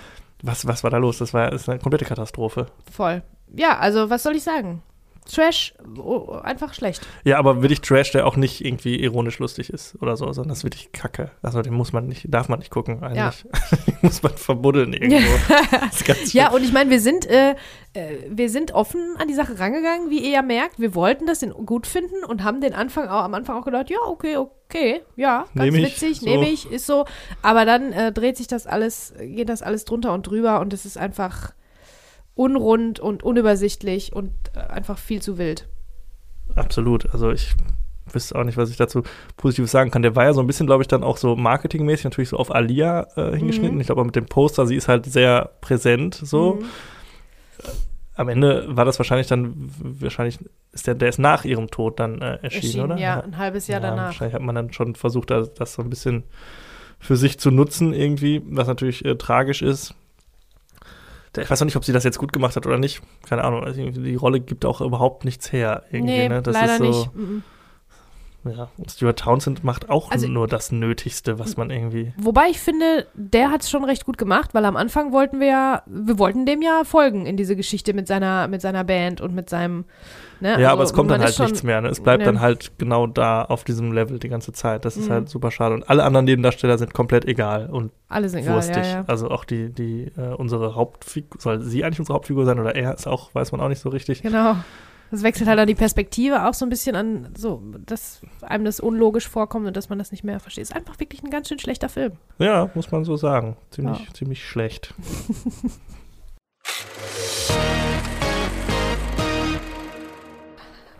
Gar nicht mal so schlecht ist hingegen der Film, den ich äh, mir ausgesucht habe, und zwar Panic Room von Mhm. David Fincher. Ähm, das ist so ein Film, den hatte ich einmal gesehen, glaube ich, in irgendeiner schlechten Raubkopie. Und weiß nur, dass ich den so, ja, okay, bis nicht so geil fand irgendwie. So ein bisschen so Second-Tier David Fincher-Movie, hatte ich immer gedacht. Und ich muss mich selbst korrigieren, weil ich finde den, ich habe den jetzt gesehen, ich fand den großartig. Ich weiß Ja. nicht, also ich, das ist wirklich mal wieder so einer der Filme, der sehr gut gealtert ist irgendwie für mich, weil ich habe den, äh, ich war überrascht. Ich habe den so geguckt, also ich war so drauf eingestellt, ja gut, du fandst den nicht so geil, komm, guck den jetzt eben weg. Und dann war ich aber zwei Stunden wirklich gut unterhalten Mhm. und habe gedacht, ey, eigentlich echt gut, um das schon mal vorwegzunehmen. Ja, wirklich. Ich war auch ein bisschen neidisch natürlich, dass du dir den unter den Nagel gerissen hast, weil das war der einzige von allen Filmen, wo ich richtig Bock drauf hatte. Weil ich habe den öfter gesehen, also nicht jetzt Mhm. unendlich oft, aber ähm, der ist, was David Fincher-Filme angeht, nicht einer der besten fünf, aber man muss ja auch sich fragen, ob David Fincher überhaupt jemals einen schlechten Film gemacht hat, weil ich glaube nämlich nicht. Du wirst Ja. vielleicht sagen Alien 3 und ich würde sagen, da würde ich dir sehr widersprechen. Ja, das An wäre sich jetzt ist das auch der ein Film, guter den ich Film. ins Feld geführt hätte. Nein, aber David Fincher muss man wirklich mal sagen, wenn man sich die vor Augen führt, die sind wirklich alle weg gut, richtig gut, gut gemacht. Der ist Ja. einfach in seinem Handwerk top, finde ich. Genau. Also David Fincher, der Regisseur, haben wir jetzt schon gesagt, der hat Alien 3, das war halt so sein Debüt. Ich mag den nicht so gerne, aber ich kann ihn, kann damit leben. Ähm, dann hat er sieben gemacht, einer meiner Einer der Top besten 10, wenn Filme. nicht sogar Top 5 mal Lieblingsfilme aller Zeiten. Ja, Dann hat er The Game gemacht mit Michael Douglas und Sean Penn. auch Okay. richtig gut. Ja, ich finde ihn fand auch so gut. okay. Dann Fight Club, auch absolutes Meisterwerk. Ja, ja. Also immer so abwechselnd. Mhm. Und dann kam Panic Room schon. Und das ist natürlich, wenn du jetzt sieben und Fight Club hast, Genau. okay. Ne, da muss man Ja. halt nur sagen, dann ist es jetzt nicht, da reicht er nicht ran. Nein. Aber ähm, ja, doch besser als, ich finde ihn besser als The Game und besser als Alien 3 zumindest. Also zu dem Zeitpunkt war das auf jeden Fall ja, äh, okay. mhm, sein drittbester. Film. Ähm, danach habe ich den so ein bisschen aus den Augen verloren, wobei ich habe eigentlich nur Zodiac und Social Network nicht Oh, gesehen. Zodiac ist auch und ich so möchte noch gut. Benjamin Button ins Feld führen als Benjamin Kackfilm. Button, fandst du die so kacke? Nee, fand ich super lame. Echt? Also Na, ich finde das auch gut. Also außer der Prämisse hatte der nichts, was irgendwie. Aber gut, reden wir in Ja, keine Ahnung wie vielen ich Jahren drüber. Gone Girl fand ich jetzt auch nicht so Doch, mega Gone Girl fand gut. ich mega gut. Ja, gut. Mega gut. Aber Zodiac war, ah, stimmt, Zodiac ist auch von dem. Also Ja. David Fincher ist einfach großartig. Genau. Äh, also es ist aber so, dass Panic Room auch eigentlich ein B-Movie sein sollte, ne? Und dann ist das doch, äh, auch, hat das mehr gekostet und mehr und mehr und mehr. Also das ist, glaube ich, schon Ja, so gedacht, auch gedacht gewesen, dass der jetzt nicht unbedingt in die Fight Club Fußstapfen treten muss, Der sondern wollte- so was Kleines für zwischendurch. Genau, ne? er wollte nach Fight Club, der irgendwie an 150 Locations oder so spielt, hat er gesagt, komm, ich mache jetzt mal was ganz Einfaches in einem Haus, äh, spielenden Film. Das Ganze waren irgendwie über 100 Drehtage gegenüber zwei Jahre, weil zwischendurch noch äh, Jodie Foster schwanger wurde und so. Und war wohl richtig fast schon traumatisch für David Fincher, weil der so viel aufwendiger war, als er sich das jemals hätte vorstellen können. Er hat ihn auch chronologisch, in chronologischer Reihenfolge gedreht, Mhm. Ja. was auch special ist, weil sonst dreht man ja nach Location. Also ich bin jetzt gerade in der Küche, dann drehe ich jetzt einfach alle Szenen, die in der Küche sind. Ja, aber ich ja. habe jetzt gerade den Schauspieler, dann drehe ich gerade alle Sachen. Aber die haben wirklich das äh, Szene nach, für Szene gedreht. Okay. So, aber wir haben äh, ganz kurz noch zu den Leuten. Also Jodie Foster spielt mit, unsere Hauptdarstellerin, die kennt man aus Taxi Driver oder Schweigende Lämmer zum Beispiel. Kristen Stewart, wo Mhm. wir gerade bei Vampirfilmen sind, in einer ihrer ersten Rollen. Die hat davor schon bei so einem Flintstones-Film mitgespielt und jetzt zuletzt für Spencer äh, Oscar nominiert gewesen, wo übrigens ein guter Freund von uns mitspielt. Ja, das stimmt. Der Matthias. Äh, Der schönen Matthias. Gruß. Liebe Grüße. Ähm, dann haben wir Forrest Whitaker, Oscar-Preisträger äh, mittlerweile für Der letzte König von Schottland. Mhm. Äh, wir haben Jared Leto, äh, der auch in Fight Club zum Beispiel mitgespielt hat, American Psycho und wir hatten ihn in Requiem for a Dream natürlich Ja, ja. Äh, ganz groß. Auch äh, Sänger von 30 Seconds to Mars. Und wir haben Dwight, Dwight Yoakam, einen Country-Sänger, der äh, auch mitspielt als Raoul. Ganz so gut zur Geschichte. Es geht um Jodie Foster als Mac Altman und ihre Tochter Sarah, gespielt von Kristen Stewart. Die suchen in New York eine neue Bleibe, denn äh, wie wir erfahren, ist äh, Mac kurz zuvor geschieden worden von ihrem Ehemann. Und äh, sie besichtigen dann ein Haus, ein großes New Yorker Stadthaus, also wirklich unfassbar, ich weiß nicht, drei Stockwerke oder vier Stockwerke.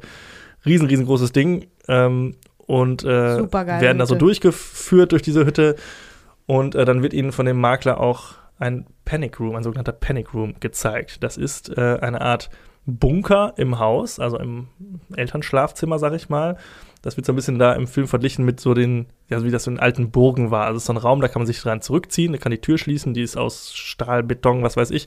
Man hat Überwachungskameras, eine eigene Telefonleitung, Essensvorräte, also wie so ein Bunker im Haus, falls mal eingebrochen wird. Und wie ihr ja wisst, ne, Chekhovs Gun, wenn wir diesen Raum Ja. gezeigt bekommen, dann kann es wohl sein, dass man den nochmal benutzen wird. Ja, vor allem, wenn der Film so heißt. ne? Und ähm, es gibt halt diesen Raum, ja, falls mal irgendwann eingebrochen wird, kann man sich da drin verstecken, die Polizei rufen und warten, bis die Polizei kommt und alles ist gut. So, wie es der Zufall will, also die beiden nehmen das Haus, äh, Mutter und Tochter, und äh, ziehen dann da ein, eine Woche später oder so. Und in der allerersten Nacht, wo sie da schlafen, ähm, brechen tatsächlich Leute ein. Und zwar ähm, Jared Leto als Junior, der der Enkel des Vorbesitzers dieses Hauses ist, der verstorben ist. Dann haben wir Forrest Whitaker, einen ja quasi Techniker, der bei der beim Bau solcher Panic Rooms äh, beteiligt ist und sich damit auskennt. Und wir haben den undurchsichtigen Raoul, den äh, Junior noch mitgebracht hat als Dritten im Bunde. Und die drei wollen äh, offensichtlich äh, Geld äh, klauen und äh, steigen dann da ein und stellen fest, Mist, die sind ja schon eingezogen. Wir dachten, das Haus ist noch leer. Was machen wir? Äh, stellen sich ein bisschen blöd an und wecken die beiden versehentlich, sodass die es schaffen, sich in den Panic Room zu flüchten, also Mutter und Tochter. Und dann haben wir fortan die Situation, die beiden sind im Panic Room, die drei Gangster sind draußen. Das Problem ist nur, das, was die Gangster suchen, ist in dem Panic Room drin. So, das heißt, wir haben jetzt so eine Pattsituation, die stehen sich quasi so gegenüber. Ähm, und äh, ja, wie kommen sie jetzt da rein und wie kommen die anderen raus? Denn es gibt noch ein paar Schwierigkeiten, zum Beispiel die, das Telefon, was eigentlich funktionieren sollte, hat äh, unsere liebe äh, Jodie Foster noch nicht freischalten lassen und solche Geschichten. Also es ist nicht alles so einfach, wie es sich äh, auf den ersten Moment anhört. Und dann entspielt sich ein ganz straightforward Thriller, irgendwie ohne jetzt großen Twist am Ende oder so, sondern einfach ein guter Suspense-Thriller irgendwie. Und es ist wirklich super spannend, auch vom ersten Moment an Ja, habe ich das Gefühl, also ich habe da jetzt gar nicht den Drang gehabt, also viel weniger als bei anderen Filmen den Drang gehabt, mal irgendwie aufs Handy zu gucken oder irgendwas anderes. Nö. Und das war wirklich gefesselt von Anfang an. Dann kann man so, das ist jetzt nicht so ein High-Concept wie irgendwie Fight Club oder so, das ist wirklich so ganz klassisch irgendwie und funktioniert richtig gut. Der hat auch, also so die ersten zehn Minuten kriegen wir halt wirklich den Schauplatz genau erklärt, also jetzt nicht im Detail, aber wir wissen, okay, wer schläft wel auf welcher Etage, okay, es gibt einen Aufzug in dem Haus und Genau. so und es gibt diesen Panic Room, wo ist der, in Das, welchem mu- Zimmer. genau, das muss man nämlich alles, wie so wird der- schlau gemacht von dem Regisseur, benutzt, ne, dass genau, man das welche Funktion hat der. Ja. und sowas alles. Wird einem alles erklärt, sodass, wenn es dann losgeht, es eigentlich auch keine Atempause mehr ist. Also wir haben, wir wissen, wir kennen die Location und wir wissen genau, was wie passiert, wer wo lang läuft und so. Und das äh, klappt richtig, richtig gut dann. Richtig also, klasse, ja. David Fincher als Regisseur, das merkt man auch, hat das richtig äh, drauf, einfach das Handwerk des Geschichtenerzählens. Dass du jetzt Ja. am Anfang mit dem Makler das alles abspazieren musst, damit der Zuschauer schnallt, wo sind wir hier, wie funktioniert was. Und das ist natürlich bei Thrillern auch so, dass dann erklärt wird, genau wie der Aufzug funktioniert. Irgendwann, viel, viel später im Film, wissen zum Beispiel dann die Banditen nicht, wie der Aufzug funktioniert, aber die Kleine weiß das und wir als Zuschauer wissen das und denken dann, ah nee, du musst den Knopf, der falsche Knopf. Ja. Und alles hängt dann, wie es bei Thrillern gerne so ist, an einem Close-up von einem Knopf und das Ja. ist äh, dann die Spannung, da kommt dann die Spannung her, weil wir was wissen, ähm, was die jetzt gerade nicht wissen, ne, zum Beispiel. Ne? Also das, und das ist bei ganz Genau. vielen kleinen Sachen so. Suspense halt. Suspense, genau, ganz ist bei ganz vielen Kleinigkeiten so, oder dass sie dann halt nach außen kommunizieren müssen und dann suchen die aus ihrem kleinen Raum Wege nach außen zu kommunizieren, weiß ich nicht, irgendwem anders ins Schlafzimmer zu leuchten oder keine Ahnung. Das, was auch spannend ist, auch so als Storytelling-Device, also als Möglichkeit, um eine Geschichte irgendwie spannender zu machen, dass zum Beispiel ähm, Überwachungskameras, Überwachungsmonitore in diesem Panic Room sind. Da kann man aber nur sehen und man kann mit draußen sprechen, wie so eine Gegensprechanlage. Man hört aber nicht, was die, Ban was die Banditen, die Banditen, was die Banditen sagen. Also die müssen dann Zettel schreiben oder so. Also das Mhm. macht es halt die Geschichte auch dann nochmal so ein bisschen, bisschen aufregender, weil man muss ja natürlich jetzt an solchen kleinen Sachen äh, sich so entlanghangeln. Das ist ja, Ja. Der, das Wesen dieses, dieses Thrillers und dass es auch nur in einer Nacht spielt. Ne? Genau. Ähm, richtig, richtig gut gemacht. Ja, ich finde das und es, cool. es gibt auch wenige, also häufig bei solchen Thrillern hat man so Momente, wo man äh, das Handeln der Figuren vielleicht unlogisch findet. Und denkt, ja, warum machen die das jetzt? Oder ist doch dumm, sowas wird man doch nie machen. Das hast du da relativ wenig. Es gibt Das so ein stimmt. paar Momente, wo du denkst, das hätten sie schlauer machen können. Es stellt sich zum Beispiel die Frage, warum die Banditen nicht von vornherein die Kameras kaputt machen. Das wird dann später auch nochmal aufgegriffen. Suspension denn- of Disbelief. Alle, warum sind wir da nicht vorher? Ja, drauf oder sagt dann einer, warum sind wir da nicht vorher drauf gekommen? So, Genau. dann ist es ganz, ganz nett. Da gibt es noch so ein paar Sequenzen, wo man ne, sieht, okay, sie sieht jetzt auf den Monitoren, dass die alle unten im Erdgeschoss sind. In der Zeit hätte sie ja längst mal rausgehen können, irgendwie mit ihrem Handy oder was, ne, und irgendwie einen anrufen können. Also ein paar, aber sehr erschreckend wenig solcher Momente. Sonst Mhm. ist alles, finde ich, sehr logisch irgendwie und die Figuren handeln sehr nachvollziehbar.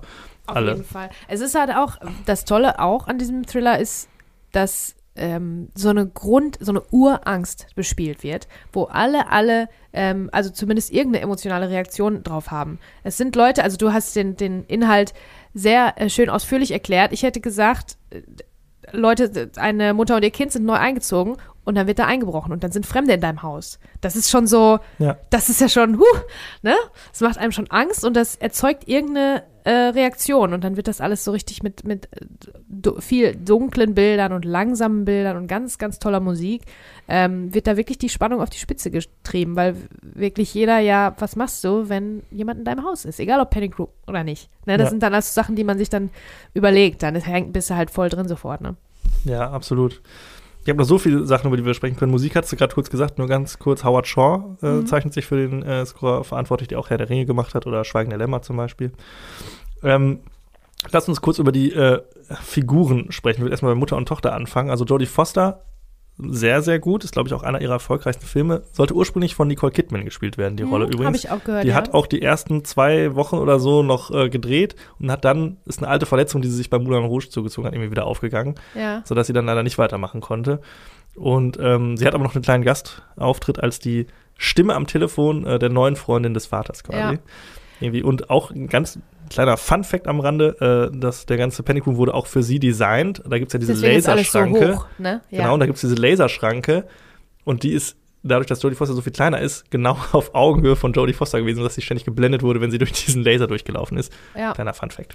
Genau, weil sie ist, Nicole Kidman ist ja richtig eine große Person, ne? Und ähm, das hätte auch einen ganz anderen, einen ganz anderen Style gehabt. Das hätte mehr so einen Alfred Hitchcock-mäßigen, die kühle Blonde, so Grace Genau. Kelly-mäßig wäre sie dann da durchgelaufen. Genau. Und das, das, und Jodie Foster ist ja mehr so, so eine von uns, sie ist ja so eine normale Ja. Frau, so in Anführungsstrichen irgendwie, ne? genau. Und da, das wär, hätte, glaube ich, weiß nicht, ob es besser oder schlechter, aber es wäre ein ganz anderer Film geworden. Es wäre ein ganz anderer Film geworden. Also Nicole Kidman hat die Rolle eher so ein bisschen so angelegt, als so mehr so Damsel in Distress, so in die Richtung. Und ähm, David Fincher hat gesagt, als dann Jodie Foster kam, sie hätte es mehr political gespielt. Was er Ja. jetzt genau damit meint, aber man kann sich das so ein bisschen vorstellen. Also so ein bisschen, ne, irgendwie auch ein bisschen mehr grittier irgendwie. Sie hat das schon, also sehr, sehr gut, finde ich, gemacht. Und ich finde, das passt richtig, richtig gut auf sie. ja, Ähm, Kristen Stewart finde ich so okay. Sie spielt halt so eine Zwölfjährige. Irgendwie ist am Anfang so ein bisschen so die rotzige, irgendwie denkt man. ja, ja. Aber äh, behauptet sich auch gut und hat auch am Ende noch einen coolen Moment so. Sie ist auch smart irgendwie in dem, was sie macht. Generell haben wir halt zwei smarte weibliche Hauptfiguren irgendwie, Mhm. die sehr äh, tatkräftig sind und sehr äh, clever irgendwie in Mhm. dem, was sie machen. Aber Kristen Stewart jetzt wird, fällt eher für mich so beim ganzen Ensemble so ein bisschen hinten runter.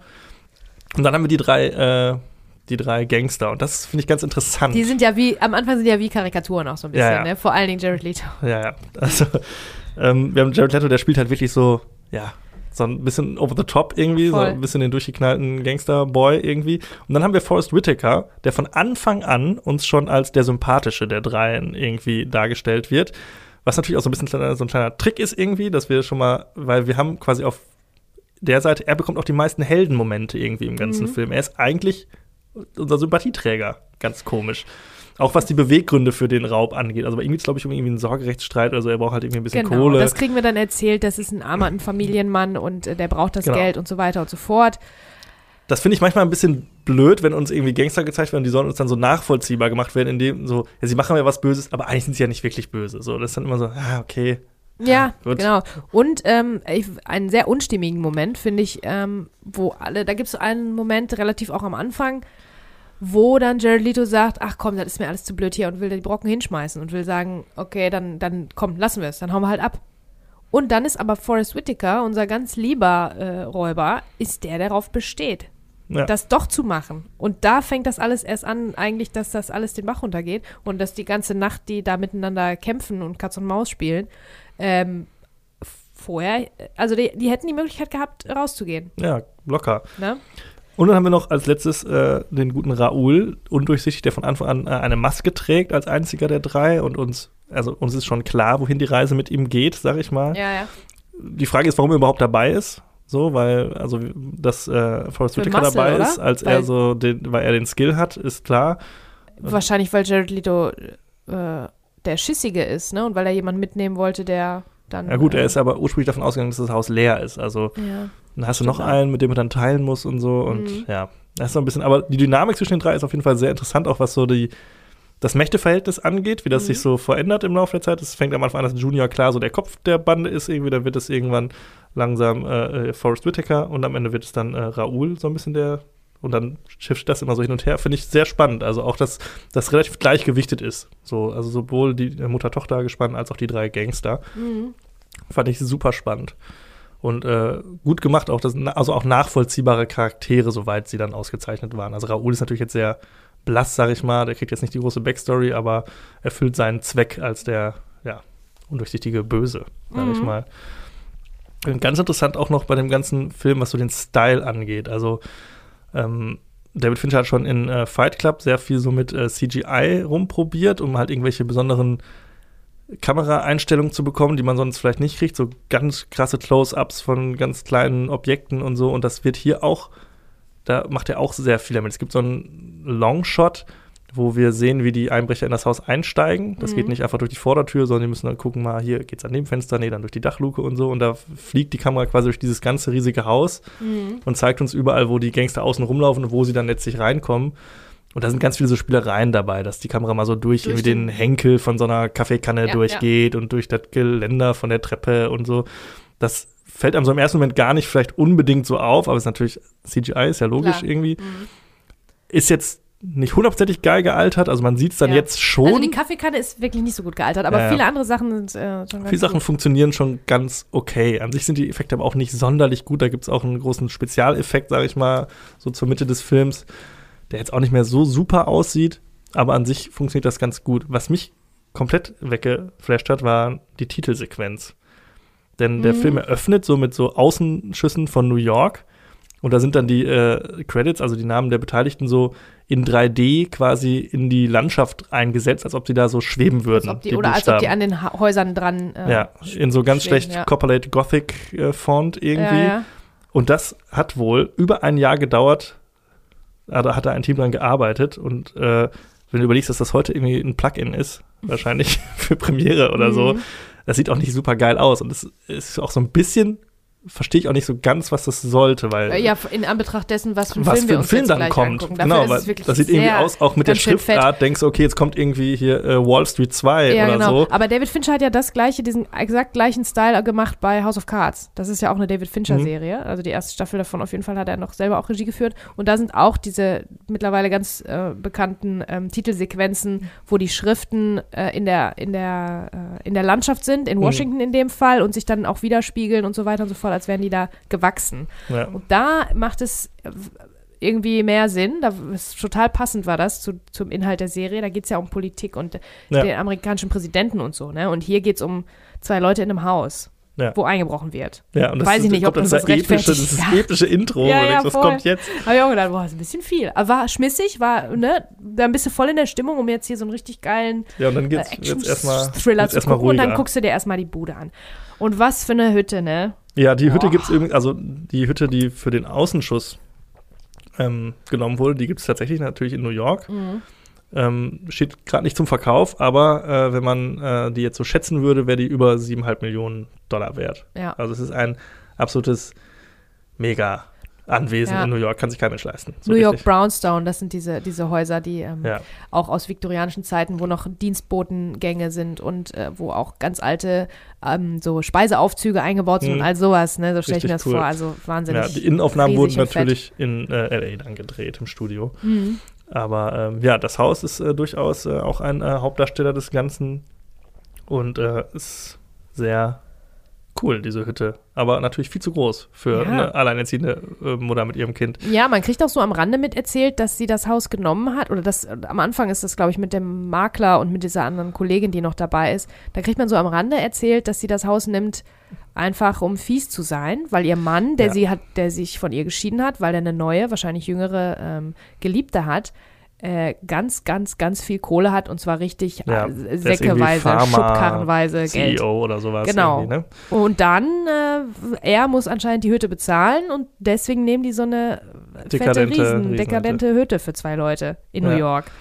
Genau. Ja. Also das ist auch ein bisschen. Also, Selber schuld. Am Anfang wird uns natürlich, wir haben jetzt hier die Single Mom, das ist natürlich ganz klar unser Sympathieträger irgendwie im Film. Und äh, sie, äh, ihr Mann hat sie für eine Jüngere verlassen. Wenn wir dann den Mann, äh, den Ex-Mann irgendwann sehen, merken wir aber, der war auch mal gut äh, 15, 20 Jahre älter als Jodie Foster. Also sie war wohl auch schon mal die Jüngere. Ja, sie war die Jüngere anscheinend auch Ne? irgendwann. Also, äh, und äh, jetzt ist sie auch so ein bisschen, äh, ich nehme ihm die Kohle, ziehe ihm die Kohle hier aus dem, äh, aus dem Hut. Naja, auch so ein bisschen fragwürdig. Also es geht, jeder hat so sein, seine Agenda irgendwie in dem Film. Aber trotzdem ist Jodie Foster natürlich ganz klar unsere Sympathieträgerin. So, und wir fiebern mit ihr mit. Und sie ist sehr smart und sehr handlungsschnell. Also, was sie so für Entscheidungen trifft, wäre ich jetzt im ersten Moment nicht drauf gekommen. Es wird uns jetzt auch nicht irgendwie erklärt, ob sie irgendwie Back, also ihre Backstory, ob sie irgendwie schon mal Vorwissen wegen irgendwas hat, sondern es ist einfach so ein bisschen Instinkt, dem sie irgendwie folgt. Hm. Und äh, macht sie gut. Also viele Sachen, wo ich nicht drauf gekommen wäre. Es sind natürlich aber auch so die klassischen Sachen dabei, wie, oh, wir haben ein Handy, ach Mist, es hat keinen Empfang hier Ach, drin und ja. so. Und oh, wir sind in einem Raum angesperrt, oh Mist, meine Tochter ist Diabetikerin und braucht ihre Spritze. Das ja, das ist natürlich, natürlich immer so. die Ticking Clock, die dann hinzugefügt wird, weil Genau. dann fragt man sich ja gut, dann bleibst du halt da sitzen die ganze Zeit und Genau, versteckst das dich muss da. natürlich, also um einen Konflikt Ja. spannend zu machen, Ja, braucht, klar. es, braucht es drei Sachen: Schwierigkeit, Druck und Fallhöhe. Oh, Ja, Das sind, lernen wir mal wieder was, ne? okay. Äh, wenn und wir jetzt zum Beispiel ja. auf das äh, gehen, was äh, die Tochter, die hat natürlich irgendwann äh, ja, Diabetikerin ist, wir müssen diese Spritze besorgen. Schwierigkeit ist natürlich, wir müssen aus diesem Raum raus, an den Gangstern vorbei, in den ersten, den dritten Stock, das Ding holen und zurück. Druck ist, äh, wir haben Zeitdruck, weil äh, hier der Insulinspiegel äh, sinkt oder geht durch den Keller, ich kenne mich leider nicht so genau aus. Sie und- braucht die Spritze und die. Fallhöhe ist, wenn wir es nicht machen, Ja. Tochter äh, äh, fällt ins Koma oder ja, wie auch immer. aber ne? das ist perfekt, das sind alle Zutaten für eine. Für Genau, das, ist, das macht einen Konflikt irgendwie interessant, wenn man diese drei Zutaten hat. Und äh, das ist bei den ganzen, allen Konflikten, die wir da haben, irgendwie der Fall. Und natürlich auch beim ganzen Film. Ja. Also, in diesem Sinne, ich fand den Film echt gut. Ich war überrascht, wie gut ich ihn dann doch fand, weil ich hatte ihn nicht so gut äh, in Erinnerung und äh, würde ihn jetzt absolut empfehlen und sagen, Unbedingt, auf jeden ja. Fall anschauen. Ganz, ganz toller Film. Ja. Würde ich auch sagen. Richtig, richtig guter Film. Ähm, was ich auch noch gelesen habe, ich weiß nicht, ob du da noch mehr drüber weißt, ist, dass ähm, David Fincher große Probleme hatte, weil das war viel, viel anstrengender, als er dachte, dieser ganze Dreh. Unter anderem wegen des Lichtes, weil ganz viele Szenen ja wichtig sind, dass die über diese Sicherheitskameras gezeigt Ja. werden. Und dadurch war die ein? Beleuchtung ganz schwer, weil natürlich die, die Kameras ein ganz anderes Licht brauchen als diese Sicherheitskameras. Und ähm, dass auch viele, viele Bilder so, so konzipiert sind, dass du von, also dass du auf den Monitoren das siehst und dann rüberschwenkst quasi oder runtergehst und dann passiert es da gerade. Das heißt, es Ja. musste stimmig sein, ne, für beide äh, Kamerasysteme. Und das hat er wirklich sehr unterschätzt, so hat er gesagt. Ja, und es, er, er wollte den Film ursprünglich auch noch dunkler gedreht haben. Der Mhm. ist schon sehr finster so an äh, vielen Stellen. Also man muss den schon mit geschlossenen Fensterläden gucken eigentlich, damit man das alles äh, so wahrnimmt. Aber er hat das wohl generell alles sehr unterschätzt, was da irgendwie abging. Er hat auch äh, halb, auf halbem Weg irgendwie seinen äh, Kameramann ausgetauscht irgendwie. Und es war wohl äh, doch anstrengender, als man sich das auf den ersten Blick so denkt, wenn man denkt, ja gut, ein Haus, ne, fünf Leute, Ja. was geht ab? Ja, Aber ja, unterschätzt. ja. Aber Top-Film, ja, würde ich auch auf jeden Fall ähm, weiterempfehlen. Ein kleiner Fakt noch zu ähm, Panic Room, der ist bis heute nicht auf Blu-ray erschienen. Ganz interessant, als Echt? einziger Film von, äh, von äh, David Fincher. Gut, mittlerweile gibt es Streaming, also gar nicht so dramatisch, aber äh, auf der DVD habe ich mir sagen lassen, die ich leider nicht besitze, äh, auf der Special Edition gibt es jede Menge Bonusmaterial, irgendwie eine ganze äh, Spiel in Spielfilmlänge Dokumentation über die Vorproduktion, die Produktion und die Nachproduktion. Also muss Cool. richtig, richtig spannend sein. Ja. Würde ich mir gerne mal angucken. Also vielleicht hole ich mir die DVD irgendwann noch mal. Weil, und der ist nicht auf, Blu- also ist auf DVD entschi- äh, erschienen, aber, nie auf Blu-ray. Nee. Okay.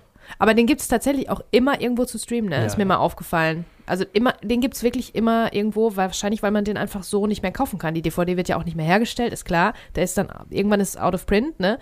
Und wenn du die Blu-ray nicht kaufen kannst, man muss ja die Möglichkeit haben, also die wären ja blöd, wenn sie nicht den irgendwo zur Verfügung stellen würden. Immer, ne? Naja. Ja, jetzt hat unsere Sendung, äh, unsere Sendung, unser Podcast selber eine richtige äh, Dramaturgie gehabt von Trash über Trash und dann nochmal richtig tief in den Trash und dann aber hinten raus nochmal ganz qualitativ hochwertigen Film besprochen. Da bin ich sehr froh drüber, ja, sehr gut. dass wir den Panic Room noch besprochen Wir haben. sind heute nicht so äh, furchtbar lang geworden, aber wir haben ja noch was vor. Genau, Wir machen vielleicht noch unsere kleine Film-Challenge. genau. Und ich würde sagen, der Franz ist diesmal dran, eine Zahl zu sagen. Dann äh, sage ich die 18. Okay. Äh, ein Film mit deinem Lieblingsschauspieler, äh, Schauspieler, Schauspielerin. A film that stars your favorite actor, actress. Puh. Mm, Commando mit Arnold Schwarzenegger. Ui, das kam mir wie aus der Pistole geschossen. Ich habe gedacht, ich hätte jetzt Zeit, mal ein bisschen äh, nachzudenken. Ja, ich habe jetzt überlegt, okay, also es ging um männlichen äh, Schauspieler. Stand Äh, jetzt noch, ge geht beides. Dann mach zwei. Dann mach Actor, Actress, stand da mit Schrägstrich. Schauspieler, Schauspielerin. Mm, dann nehme ich Fargo mit Frances McDormand. Ach, Francis McDormand, ja. Ja. So, und was hattest du? Arnold Schwarzenegger ist jetzt erklärt. Ja, ich hatte Hast mich- du dich jetzt festgelegt, dass der dein Lieblingsschauspieler ist? Ja, ich überlege immer, also klar, Leonardo DiCaprio ist äh, ein großartiger Schauspieler, den ich Mhm. auch durchaus als meinen Lieblingsschauspieler beschreiben kann. Aber Arnold Schwarzenegger hat in so vielen meiner Lieblingsfilme mitgespielt. Also es gibt so viele Filme von ihm, die ich geil finde. Deshalb äh, nenne ich ihn. Ja, also pass auf, dann, dann, dann mache ich das auch so ein bisschen oldschoolig. Also eigentlich äh, liebe ich ja Josh Brolin. Also den liebe ich ja immer schon. Den liebe ich ja seit die Goonies über äh, Nightwatch, über No Country for Old Men und hätte jetzt Dune gesagt, damit ich mal wieder Dune sagen kann, weil Dune Mhm. einfach so geil ist. Josh Brolin, immer top.